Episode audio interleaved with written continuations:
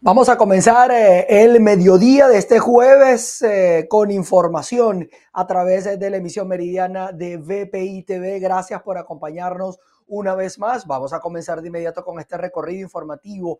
Productores agropecuarios en el estado Guárico proponen a la agroindustria una agricultura de contrato. Les cuento que esta medida busca garantizar un precio acorde al costo de producción. Hola Manuel, esta propuesta fue realizada durante una asamblea general de las distintas asociaciones de productores del país. Esto tomando en consideración que al menos los precios de sus cosechas estuvieron por debajo de un 20% en cuanto a lo esperado. Igualmente ante el incremento de los insumos que ha superado un 50%. Para el ciclo 2023 queremos corregir algunas de las fallas con que eh, nos finalizamos el 2022, como es eh, una agricultura de contrato, que es lograr colocar los volúmenes de producción, los precios de la producción y los sitios donde se va a entregar esta producción. Esto con el fin de disminuir la incertidumbre de la comercialización que nos afectó muchísimo el año pasado. Para este año esperan incrementar la superficie de siembra que durante el 2022 en el estado Guárico cerró con más de 70 mil hectáreas de maíz sembradas y en cuanto al arroz superó las 28 mil hectáreas. Esperamos que el ciclo que viene nosotros logremos un incremento en el caso de los cereales de un 20% de la superficie y el rebaño bovino incrementarlo en un 10% para poder atender un poco más las necesidades del país, porque Guárico como estado tiene enorme potencial de siembra y solamente estamos sembrando un 22 a un 23% de su potencial, pudiendo llevarlo a un 100% si las condiciones mejoran.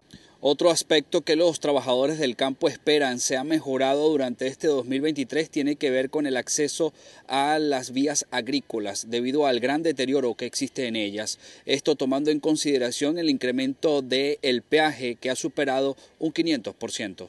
En Guárico, Venezuela, Jorge González. Mientras esto pasa, los productores agrícolas del estado Mérida denuncian el riesgo que corren al movilizar sus productos debido al mal estado de las vías en esa región. Amigos de BPI en el estado Mérida, productores agrícolas del páramo merideño han denunciado el mal estado en que se encuentran algunas de las vías por donde tienen que movilizar sus productos para hacerlos llegar hasta otros estados y también hasta el centro de este estado de la región andina del país. Vamos a escuchar parte de sus declaraciones. Hoy hacemos la denuncia de la grave situación que estamos padeciendo los agricultores y los transportistas que hacemos vida en esta principal vía nacional, como es la troncal 007 que comunica el municipio Miranda con el estado Trujillo. Observen cómo está deteriorada, donde este barranco que estamos observando aquí tiene más de seis meses y los entes gubernamentales han hecho caso omisos para la limpieza y el mantenimiento de dicha vía. Para colmo de males, eh, sigue activo el peaje Quebrada de Cuevas, un peaje donde nos lo aumentaron ahorita y la misma, el mismo peaje no se ha encargado de dar mantenimiento. No sabemos a dónde se va ese dinero recaudado y el llamado es al gobierno nacional para que tome cartas en el asunto de la situación de la vía que comunica Timotes con el estado Trujillo. Al igual que en el páramo merideño, también en la zona panamericana, en el Valle del Mocotíes e incluso en los pueblos del sur, los productores agrícolas y pecuarios denuncian constantemente el mal estado en que se encuentran algunas de las vías del estado Mérida.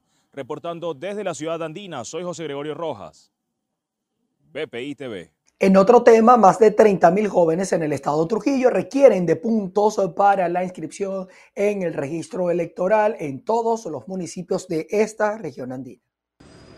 Saludos, gracias por este contacto. Estudiantes y miembros estudiantiles de partidos políticos se pronuncian y hacen un llamado ante la Oficina Regional Electoral en el estado Trujillo para que abran lo que son las inscripciones para nuevos votantes. Vamos a escuchar lo que nos dijeron Hoy nuevamente un grupo de jóvenes hacemos nuevamente el llamado para el Consejo Nacional Electoral que aperture el registro para los nuevos electores que tienen el deseo, que tienen la voluntad de hacer su registro precisamente en este Consejo Nacional Electoral. Nos hemos dirigido distintas oportunidades, ya tres, cuatro oportunidades, se nos ha recibido el documento, pero no ha habido respuesta, no ha habido solución ante esta problemática. Se nos está violentando el derecho a todos aquellos nuevos ingresos, nuevos votantes que quieren hacer el registro. Nuestro llamado es amplio desde la, desde la tolda juvenil para que se nos escuche y sea atendido este grave problema en todo el Estado y en todo el país. Sí, actualmente en el Estado de Trujillo son más de 30 mil jóvenes los que aún no se han inscrito. Precisamente eso es lo que nos preocupa. Es eh, grande la preocupación que tenemos en cuanto a que se les está violentando ese derecho porque no quieren aperturar puntos en distintos municipios, en distintas localidades del Estado y solamente lo quieren centralizar en el municipio de Trujillo, ya en la sede eh, principal del Consejo Nacional Electoral. Los voceros expresaron que ellos han acudido hasta la oficina regional electoral, han sido atendidos, ellos están pidiendo que coloquen puntos de inscripción en varios municipios. Es engorroso que los nuevos votantes se trasladen únicamente a esta oficina que queda en el municipio Trujillo Capital. No han recibido respuesta de esto. Es la información que tenemos desde el estado Trujillo, les reportó Mayra Linares. Nos vamos hasta el estado Lara porque el personal de salud jubilado espera el recálculo de los pagos pendientes sobre sus beneficios laborales. Andreina Ramos conversó con ellos y nos traen el informe. Buenas tardes, establecemos este contacto informativo desde el Estado Lara específicamente, desde el edificio de la Dirección de Salud, que se encuentra a puerta cerrada por una protesta que están encabezando las trabajadoras de la enfermería, médicos, a conversar con la licenciada Elena Torres, quien es presidenta del Colegio de Bionalistas del Estado Lara y que también padece de esta situación. Licenciada, quisiera conversar con usted principalmente. ¿Le adeudan a usted cuánto tiempo y cuál es la situación que maneja el sector eh, bionalista en el Estado Lara? La situación de nosotros es que cuando llegó la reconvención, nuestras prestaciones se convirtieron en cero. Entonces estamos solicitando el recálculo y el pago ya de estas prestaciones que van de más o menos todos, los, todos los, trabajadores del hospital, como más de 400 y pico entre médicos, bionalistas, enfermeras, técnicos y todo eso. Y la situación es, es grave porque no nos da respuestas al respecto. Licenciada, en relación a la situación del servicio en general en el Hospital Central, ¿está operativo? No está operativo. El 95% de los servicios de laboratorio de bioanálisis en el Estado están inoperativos. No hay recursos de, dotación ni recursos de personal profesional para trabajar en todas estas áreas. Los hospitales grandes, los hospitales tipo 4, como el Hospital Central, el Pediátrico, Luis Gómez López, todo esto están inoperativos. No hay personal y no hay detación. Igual están los seguros sociales. El Pastor Oropesa, el laboratorio del Pastor Oropesa tiene más de dos años cerrado. Y las condiciones de infraestructura, de aire acondicionado y dotación. Muchísimas gracias, licenciada. Esta es la situación que se ve entonces a las afueras de la Dirección de Salud en el Estado Lara, en donde el personal jubilado de salud se encuentra a la espera de una respuesta. Cabe destacar que desde el año pasado están realizando todas las diligencias para poder eh, realizar eh, los trámites necesarios de lo que por ley les corresponde y no ha habido una respuesta. Es la información que manejamos desde el Estado Lara, reportó para ustedes Andreina Ramos.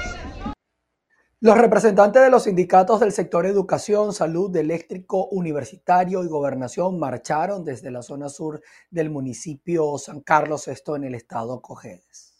Me encuentro en el complejo habitacional Ezequiel Zamora, mejor conocido como Los Iraníes, en el municipio San Carlos, en donde la sociedad civil organizada nuevamente toma las calles para exigir al gobierno nacional un ajuste de sueldos y salarios en concordancia con el artículo 91 de la Constitución Nacional, el cual establece, entre otros, que dichos sueldos se cancelen de acuerdo al costo de la canasta alimentaria. En este sentido, están aquí protestando para eh, incorporar a todos los miembros de esta comunidad, que son alrededor de unas 4.000 familias. Justifica que los hospitales en estos momentos no hay rayos X, no hay insumos, los pacientes se están muriendo en las puertas de los hospitales porque los familiares tienen que estar comprando todos los insumos que los médicos necesitan. Yo siempre digo que desde, el, trabajador que limpia, el médico, hace lo posible, pero así no se puede trabajar cuando en unos centros de salud no tienen nada. Ya los trabajadores tampoco tienen insumos, tienen zapatos, tienen uniforme para asistir eh, a su jornada laboral con la participación de trabajadores activos, jubilados y pensionados del sector salud, educación, también el sector eléctrico, trabajadores del INSE, entre otras instituciones que se suman a la convocatoria del Comando Intergremial. Desde el Estado Coge reportó Pilar Guerra.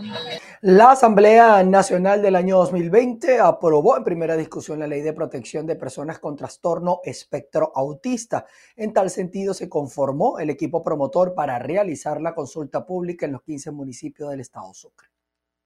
Un saludo amigos de BPI TV. Desde el Consejo Legislativo del Estado Sucre se conformó el equipo promotor para la consulta pública de la Ley de Protección a Personas con Espectro Autista. Esta ley fue discutida y aprobada en su primera discusión en la Asamblea Nacional y con esta acción avanzan a la segunda fase. Aquí estamos instalando el equipo que se va a desplegar en todo el Estado Sucre, en los 15 municipios, para generar las propuestas y enriquecer esta ley, un tema innovador y que nos va a permitir conocer madres, padres, organizaciones, movimientos que tienen niños, niñas con esta condición y el Estado garantizará la protección social de estos niños, no solo en el tema del diagnóstico del espíritu de la ley, que es un diagnóstico a temprana edad, sino que esta ley contempla un articulado de 14 artículos que nos va a permitir los derechos fundamentales, como es el derecho a la salud, a la educación, al trabajo y a la protección social. Yo como madre de un niño con autismo, en nombre de todas que estoy segura eh, conectamos en la misma causa, esperamos que el Estado venezolano cree las condiciones a pesar de la situación económica para voltear la mirada como lo está haciendo en el abrigo para las familias de los niños y niñas con autismo. Eh, se necesita, un, no es opcional, eh, el abrigo consecuente desde el punto de vista psicológico, desde el punto de vista de las terapias que cada niño eh, requiera, ocupacionales, cognitivas conductuales, todos los temas extraacadémicos, el tema alimenticio que es costoso y que varía en función de la necesidad de cada uno de ellos. Es importante mencionar que para el año 2015, según la Fundación Azules, que trabaja con personas con esta condición, el estado Sucre era uno de los tres estados con mayor incidencia de casos de autismo en todo el país. Este es el aporte informativo que podemos ofrecerles a esta hora. Reporto para ustedes Andrea Fabiani. Los cuerpos de seguridad en el estado de Nueva Esparta se reunieron para analizar los resultados del eh, más reciente asueto de vacaciones, asegurando que el balance ha sido positivo. El vicealmirante Gustavo Blanco, comandante de la SODI, fue el encargado de dar a conocer los resultados en materia de seguridad del operativo Carnavales Seguros Margarita 2023. De acuerdo a los incidentes que se registraron, catalogó la temporada como exitosa. Escuchemos sus declaraciones.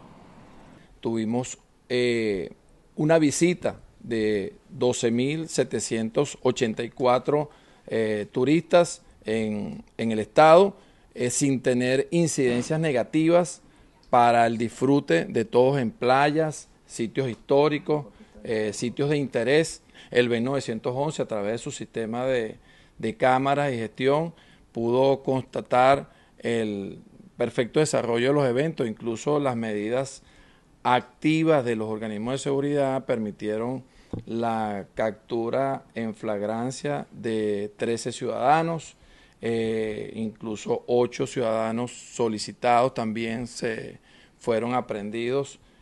Aunque formalmente la temporada de carnaval culminó el día martes, el operativo de seguridad se mantiene en la región, tanto por la presencia de turistas internacionales como porque, de acuerdo a las salidas aéreas y marítimas, hasta este domingo estarían retornando los temporadistas.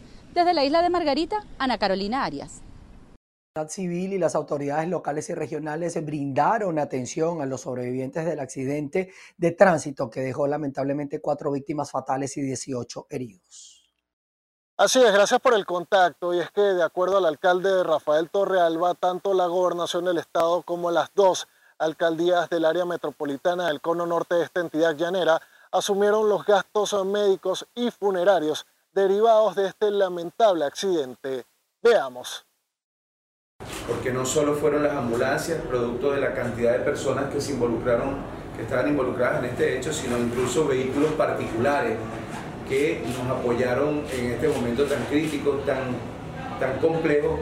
Y bueno, quiero informar a la colectividad entera que nosotros como institución responsablemente hemos asumido la totalidad junto a la alcaldía del municipio de junto al gobernador Primitivo Cedeño, la alcaldesa María Celeste y este servidor de eh, lo que han sido las diligencias, los gastos vinculados a, a todo este tema. Es decir, no puede quedar ni una sola duda, y esto lo digo con toda la responsabilidad del caso, sobre la base de cualquiera que pudiera pretender hacer de una situación tan triste para, para nosotros cualquier hecho de carácter político o de crítica.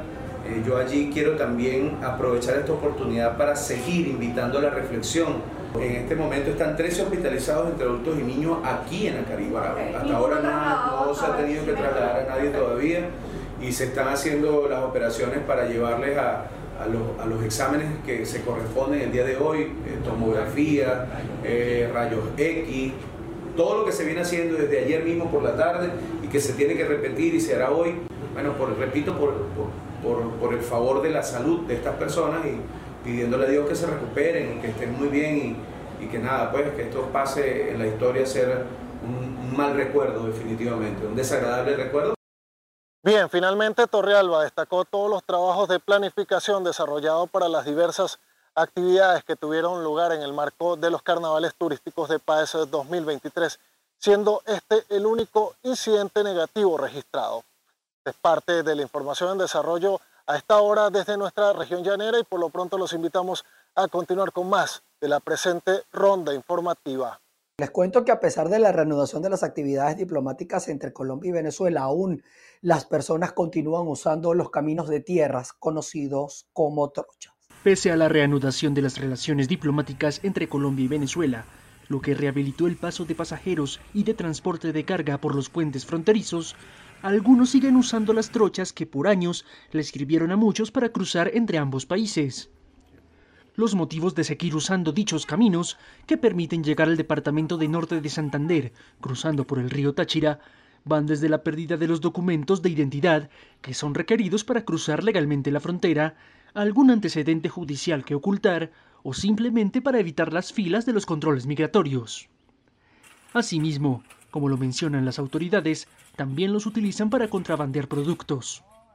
Cabe recordar que las trochas son controladas en su mayoría por grupos armados ilegales que cobran por su uso, además que han sido escenario de distintos delitos que van desde robos hasta asesinatos. Seguimos en Colombia porque el plan para disminuir el hacinamiento en las cárceles de este país a través de una ley que elimina la pena de cárcel para quienes cometan algunos delitos sigue en etapa de audiencia pública y se esperan álgidos debates en los próximos días. Miguel Cardoso ha seguido el pulso de este instrumento legal y nos trae más detalles. Continúa la polémica por la ley de humanización de las cárceles que promueve el gobierno nacional, con la cual se beneficiaría a algunos delincuentes ya condenados. En una audiencia pública en el Salón Boyacá del Congreso, el ministro del Interior, Alfonso Prada, expuso los puntos a favor de la norma, mientras que los detractores hicieron varias advertencias. Hay que mejorar las condiciones porque están hoy en hacinamiento, con una alimentación bastante deficiente, sin los espacios necesarios para ello. Y resulta que buena parte de esos eh, establecimientos penitenciarios se llenan con conductas que la verdad han sido superadas en el planeta entero en materia de penalización. Lo que no quiere decir que se normalicen esas conductas.